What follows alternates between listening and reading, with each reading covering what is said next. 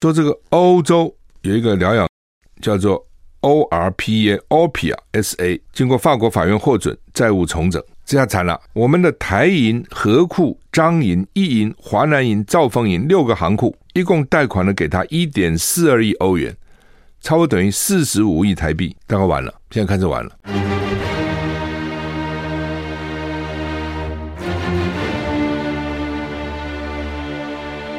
赵少康时间，吃喝玩乐骂，和我一起快意人生。我是赵少康，欢迎你来到赵少康时间的现场。台北股市现在小涨十九点啊，台股上个礼拜五跌四十二点，那么现在涨十九点哈。那美股。道琼上个礼拜五也乏善可陈了哈，没有什么太大的的变动哈。好，那么今天的拥抱希望传出爱，我们今今年跟合作的单位是 C C C S A 啊，中华育幼机构儿童关怀协会哈，他们是对于这个出家儿啊，就是幼儿园他有收收小孩有一个时限哈，几几岁几岁，好像十五岁以上。就不收啊。那如果呃，或是已经期满了也不收啊，或是没有继续升学也不收啊。那这怎么办啊？这就可能会造成小孩子的误入歧途吧。那这个 CCSA 这个机构成立二十年来哈，他协助北部、中部、南部、东部偏乡儿少超过九万人次，培养至少四百位少年就读大学，十二个读了研究所。超过三十个还去读社工、心理、长照，所以去帮助别人哦，这是不容易的哈。那这些人如果你不帮他，也可能就变坏了哈。今天啊、就是我们拥抱希望传出爱呢，这个是今今天第十三年啊，每年都在岁暮冬寒的时候呢，那办这个跟有爱心的厂商跟我们。合作的社福机构来合作哈。今天我们要义卖的商品是广生堂提供的娜娜燕窝枇杷饮随身包，每盒三十小包，有两盒。我我有时候喉咙不好也吃一点哈。那再加赠娜娜燕窝枇杷饮随身包，一盒一盒有十个，就是说两盒每盒三十个。啊，这是义卖的，然后呢，又送一盒，每盒十个的，所以加起来有七十个了哈。那它是蜂蜜炼制的哈，而且呢是燕窝萃取液，含有十趴，中间有燕窝萃取，含有十趴哈。燕窝大家知道，有些人这个吃喝吃了这个，反正保养嘛哈。那它的成分是枇杷叶、野生金银花、野生桔梗、鱼腥草。薄荷叶、野生甘草，坚持古法，手工慢熬。我特别注意到这个鱼腥草哈，我看到，我现在每天在喝那个慈济的那个本草饮哈，还有就是新冠他们的那个那个能够治新冠的中药哈，里面都有这个鱼腥草啊。那它连续二十七年农药重金属检出是零哦，所以天然草本哦，可以安心使用哈，随时补充最便利哦。呃，原价啊，原价二零九九，义卖价一六九八含运费，义卖专线零二二三七八二零二二零二二三七八二零二二，一共十五线，这是 CCSA 中华育幼机构儿童关怀协会的专线，有专人服务哈。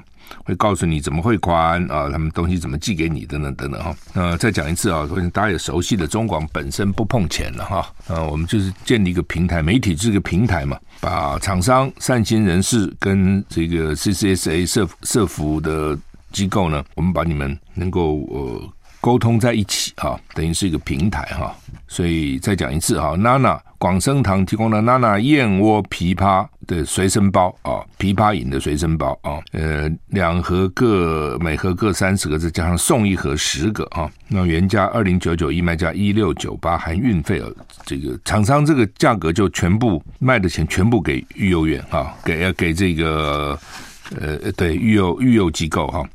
那原价二呃，义卖专线零二二三七八二零二二零二二三七八二零二二十五线啊，就做点爱心吧啊，到而且对自己也好嘛啊，就是喉咙不舒服啦或等等啊，咳嗽了啊，吃一点啊，喝一点这个娜娜燕窝枇杷饮也不错啊。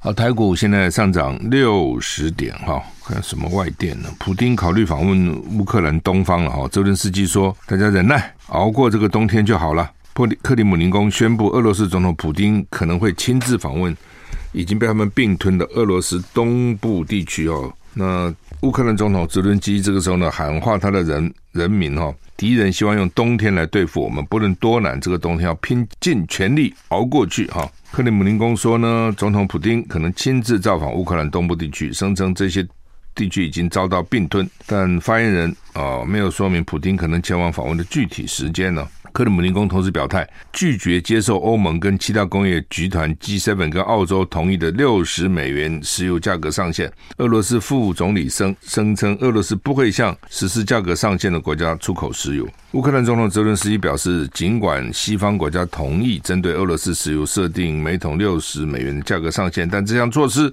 对莫斯科并不严重，也无助于莫斯科在乌克兰发动战争。稍早。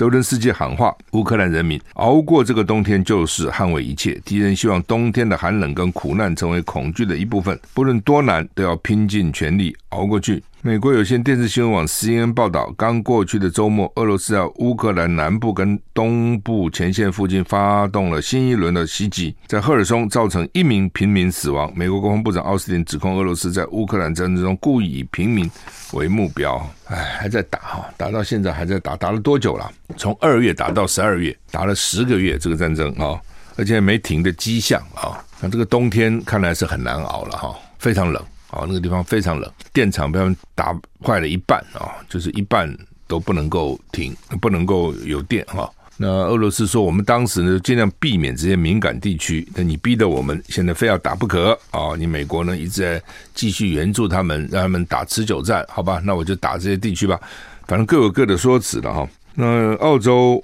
啊，澳洲跟这个欧盟还有七大 G7 啊。就说呢，不能一直高价买俄罗斯石油啊！哦，你高价买，他不是越来越有钱吗？哦，我们提供武器，那另外我们提供钱给俄罗斯，跟他买天然气、买油，但是我没有需要油啊，怎么办呢？就是说价钱不能太高，六十块、六十美金上限。问题是市场曾经前到了一百五哦，那现在跌下来，现在应该是一百多哈。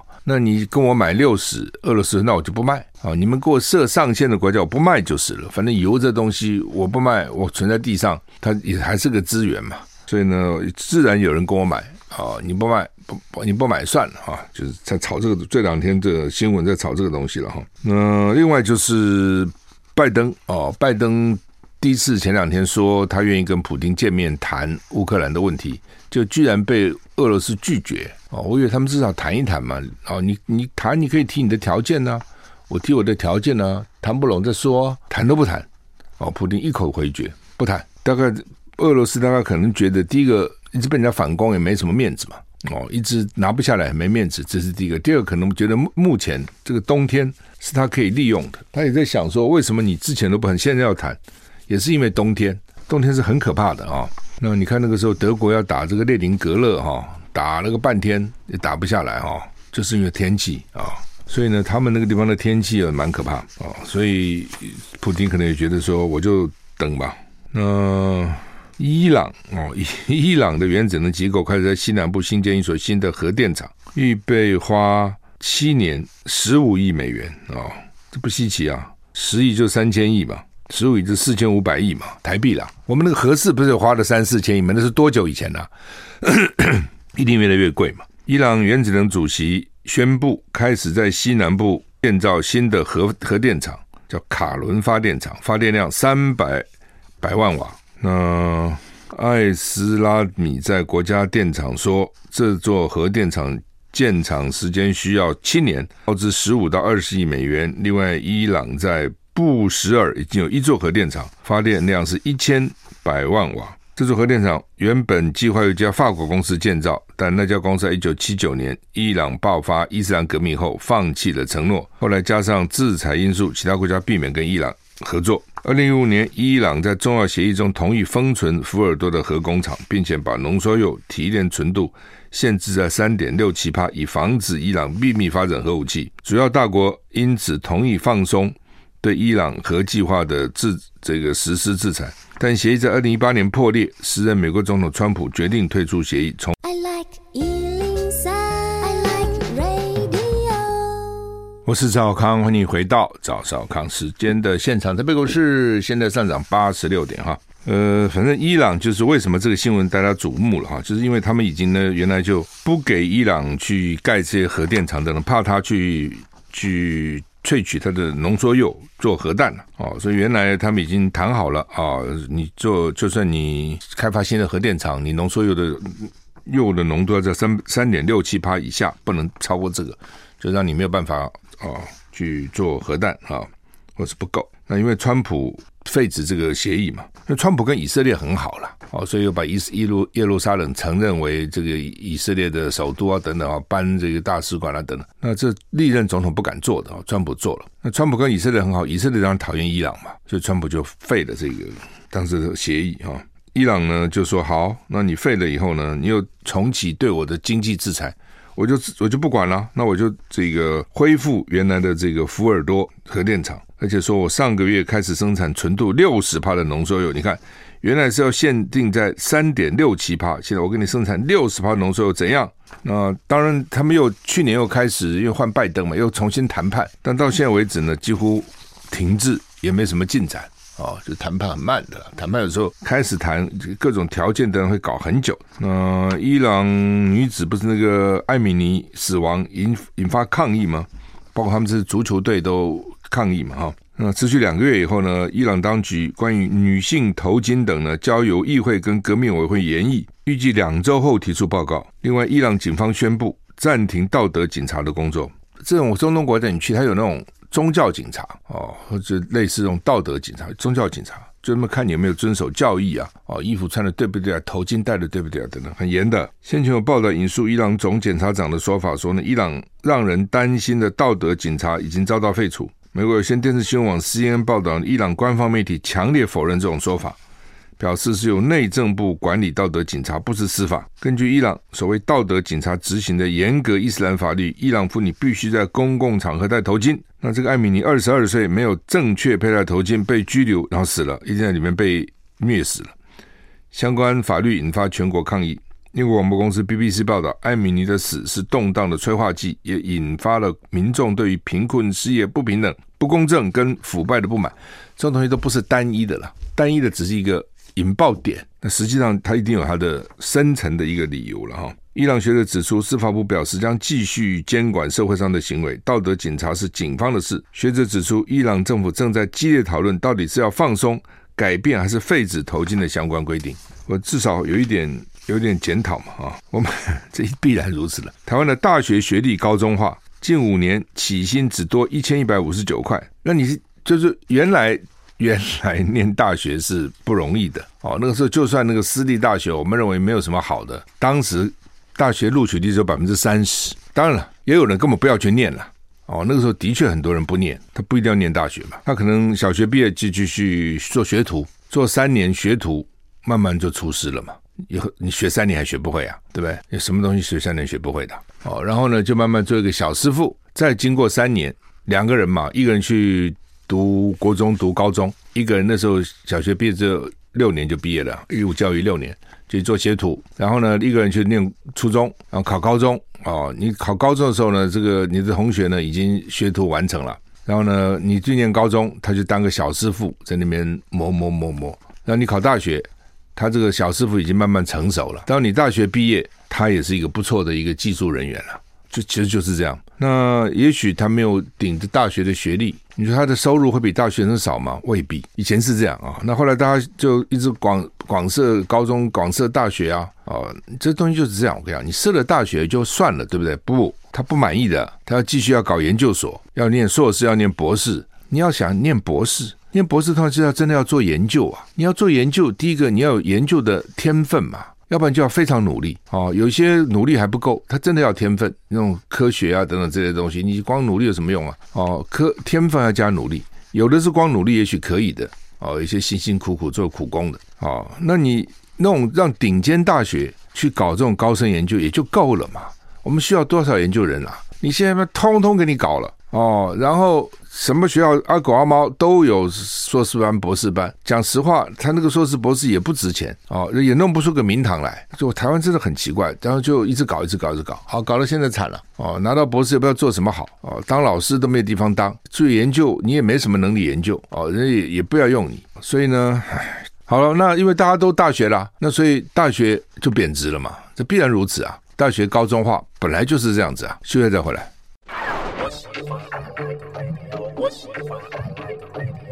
我是赵少康，欢迎回到赵少康生的现场。台北股市现在上涨八十九点哈。主计处一百零九年度人口住宅普查，国内拥有大学的人数呢，从民国九十九年的三百零二万增加到五百二十九万人。所以我们看啊，台湾两千三百万，扣掉小孩，就就算两千万好了。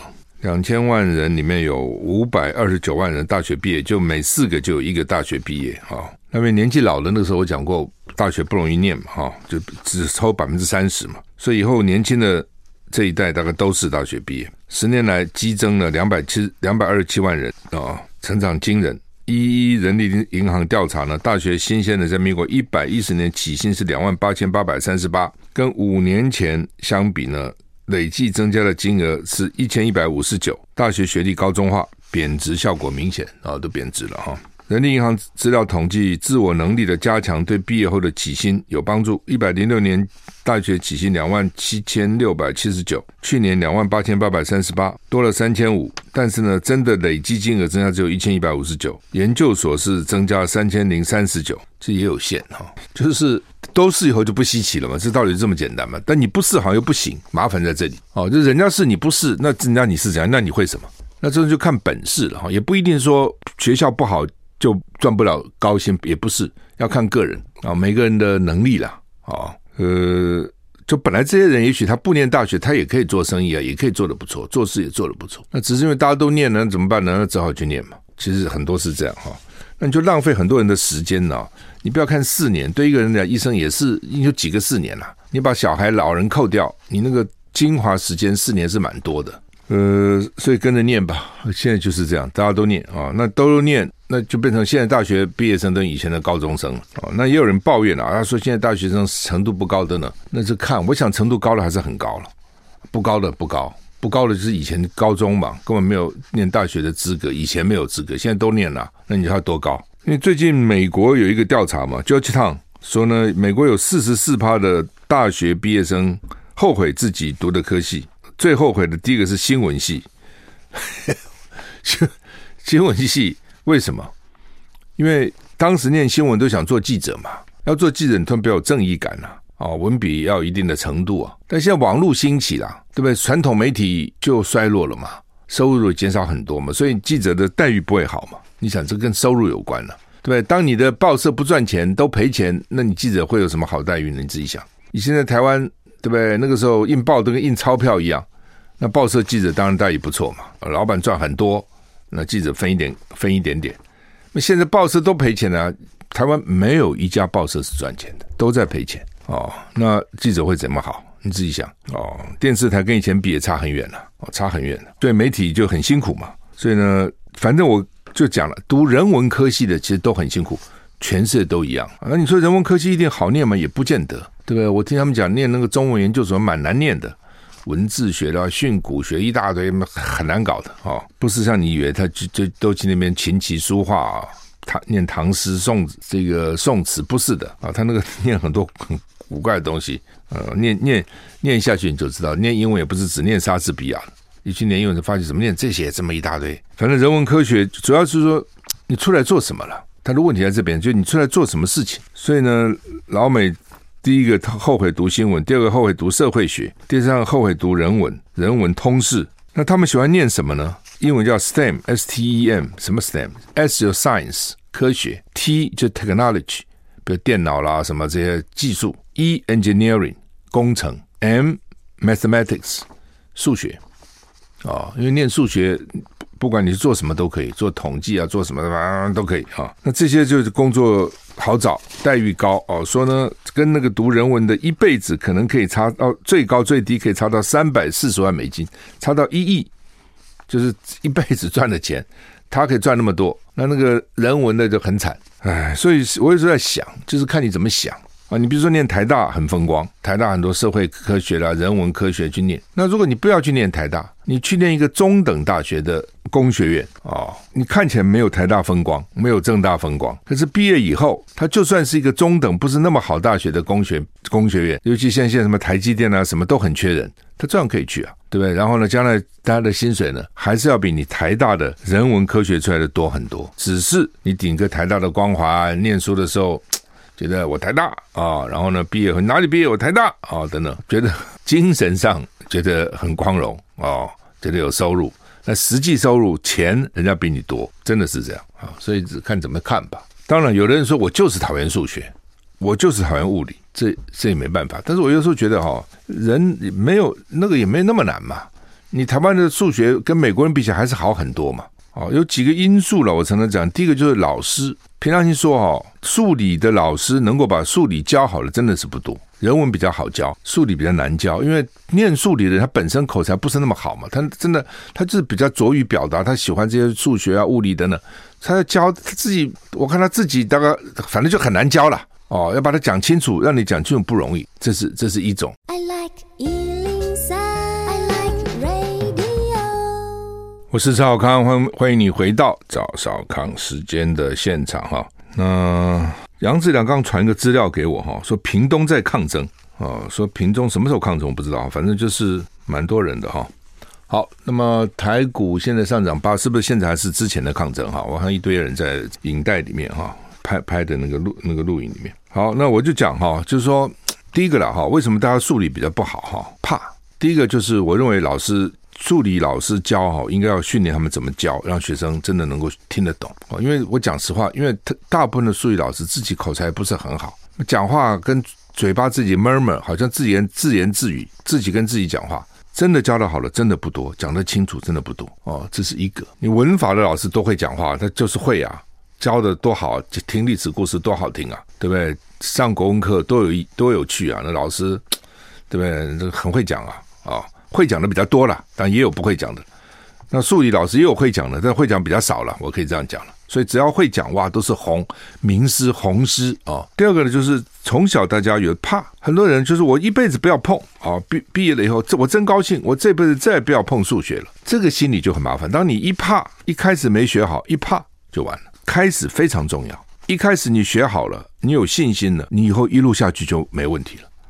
当你开始一没搞好，因为一开始的时候没没念好，成考试成绩不好，一怕就不碰了，那就麻烦哦。其实真的没那么困难，没有那么困难。只要我觉得中等人的智慧，你要学得很好，当然不容易了。什么东西要学好都不容易，但是说你要能够可以，真的也没那么难。我觉得这点不，当然台湾已经好很多了了。他们就讲说，为什么台？你看台积电，台积电说，我去美国五百个工程师，什么了不起啊？我有五万个工程师，一个台积电就五万个工程师，哎，哦，所以台湾念工的、念理工的已经比美国好多了。美国更怕，很多根本不碰这东西，啊，所以为什么你念理工到美国比较容易拿到奖学金？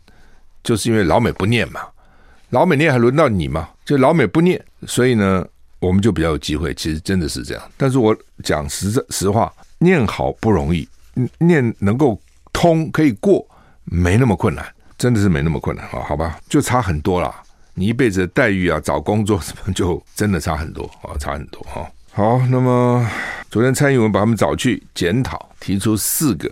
说他们将来要改的啊，要提出有四个啊，大概重点就是说呢，执政团队现在地方那么选那么多在野党，就国民党了哦，当然也有民众党的新竹市选那么多在野党的地方首长，所以中央要谦虚面对地方执政现实，不要老是跟地方这边作对，在那边吵架，看不起地方。我认为指的就是苏贞昌了哦，你看苏贞昌他带头嘛，你一个阁揆没有个阁揆的样子，古人讲这宰相肚里能撑船。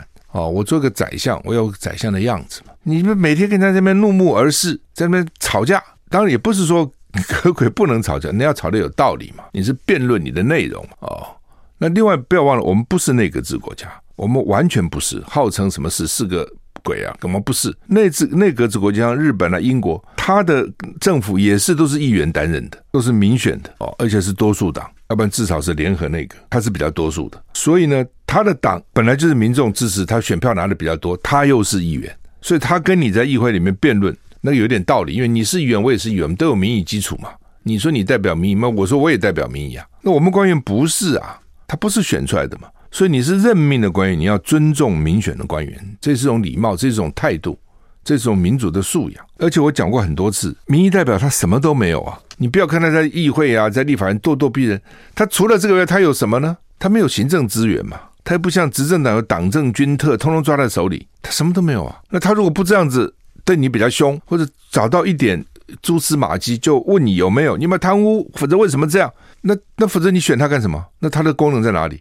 他功能就是这个嘛。那你哦，你有这个，你有资源，你当然可以比较，就是说你可以度量大一点，你可以好好的讲哦，解释啊、哦、等等都可以啊。哦，你比如举例来讲，昨天我脸书就发，因为有朋友了，做在在企业界的朋友传一个资料给我，我看着诶觉得很奇怪啊，说这个欧洲有一个疗养院叫做。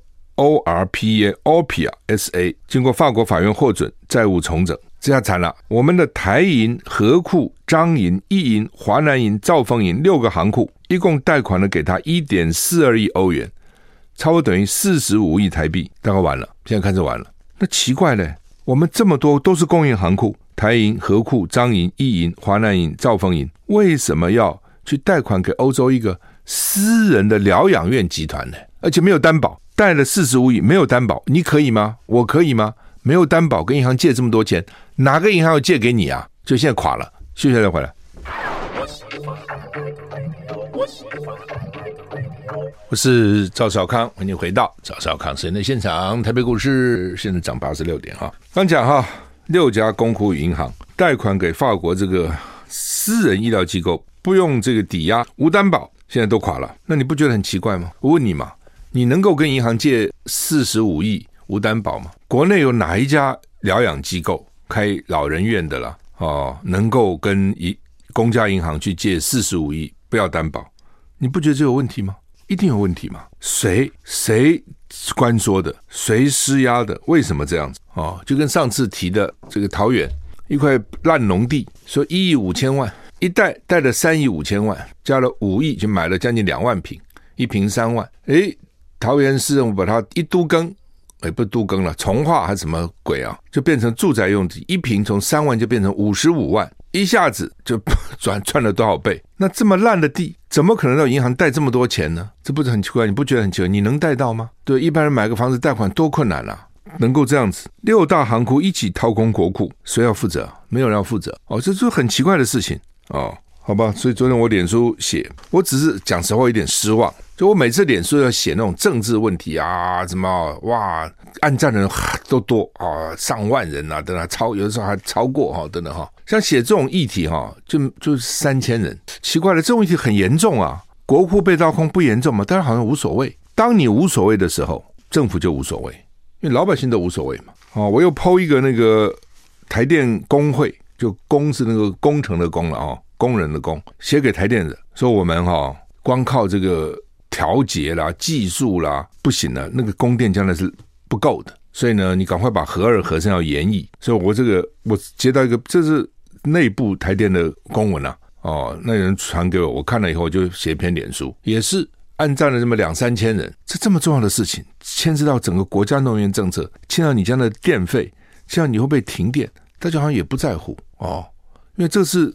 不是外面每我们每天去讲台电，他不听你。这台电的工会，他们自己的工人、员工、技术人员已经觉得不行了，这样搞下去，所以他们工会发文给台电说：“你核二、核三马上要要到期了，赶快去延吧。”然后台电就回个不通电啊，核废料不能解决。废话，全世界核废料都不能解决，谁能够解决核废料？你说把它消灭掉，但不能解决嘛？